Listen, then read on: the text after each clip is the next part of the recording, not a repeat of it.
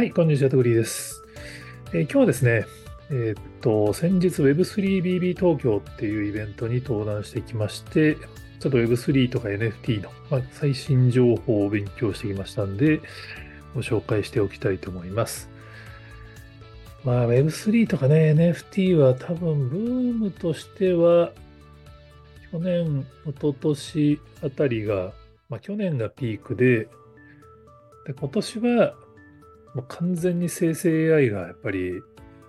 世の中のトレンドとして注目されたので、まあ、新しいもの好きの人はみんなそっちに行ってしまって、どっちかというと Web3 とか NFT とか、あの、まあ、バブルもありましたし、オワコン扱いしている人が、まあ、実際メディアでも一般の方でも多いんじゃないかなと思ってるんですけど、個人的にはね、やっぱり、まあ、いわゆるハイプサイクル的なバブルはあったんだけれども、これから定着するフェーズになるんじゃないかなとちょっと思っていたので、まあ、あの NFT のセッションも担当させていただきつつ、いろんなセッションを聞いてきました。まあ、僕のセッションも、もうその NFT を下がり続けるのかみたいな、ちょっとその、ネガティブな文脈のテーマで、まあそんなことないよね、みたいな議論をする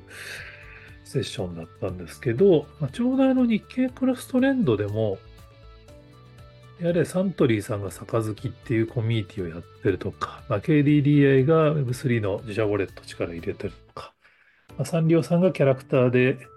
まあ、Web3 構想あるよみたいな記事が出ててですね、実は大企業が結構取り組んでんですよね。今回の Web3BB でも、それこそカシオさんがなんか G-SHOCK な NFT 出した話とか、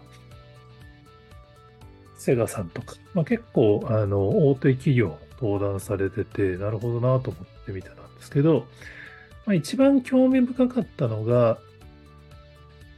キーノートってわけじゃないのかな、主催の三木さんと、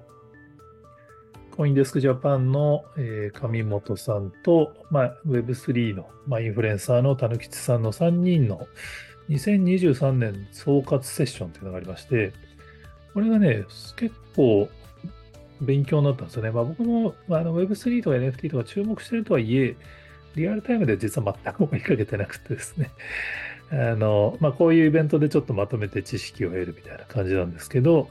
まあ、特にコインデスクジャパンの上本さんが、実際に喋ったことはあのツイッターにもまとめてくれてるんですけど、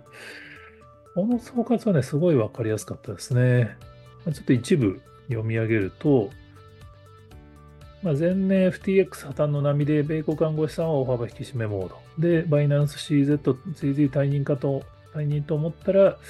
ブラックロックが ETF 申請で伝統金融プレイヤーが来年に向けて本気出す。アメリカでもちょっと雰囲気変わってきてる。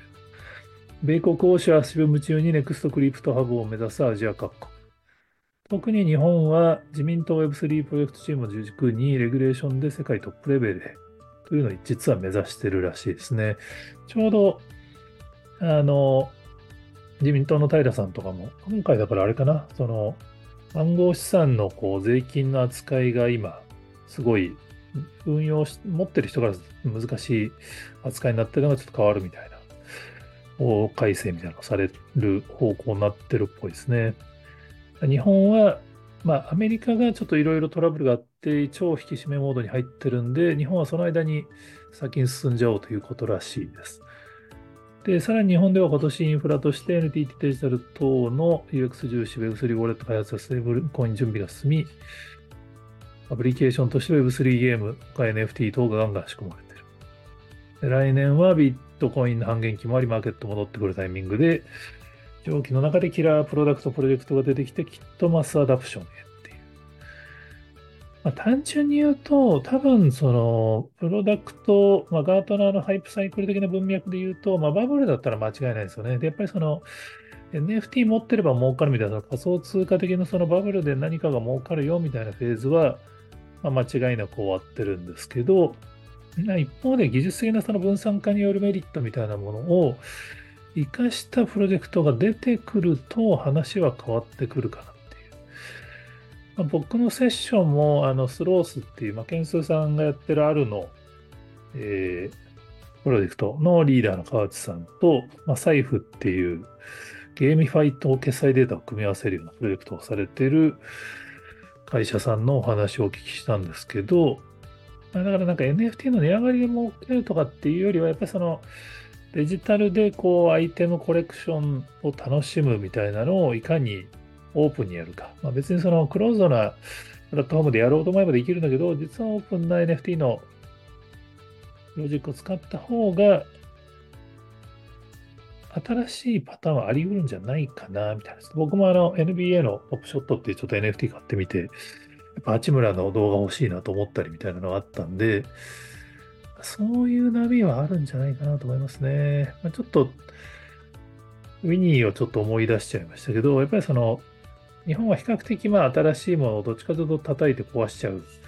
感じがありますけど、今のグローバルの流れで言うと、実はアメリカの方が超引き締めモードに入ってるんで、日本は先に進める可能性があるんじゃないかって。で、僕、やっぱ多神教的にやっぱりこういう分散型の取り組みは日本の方が向いてる気がしててですね、まあ、いわゆる DAO みたいなやつも、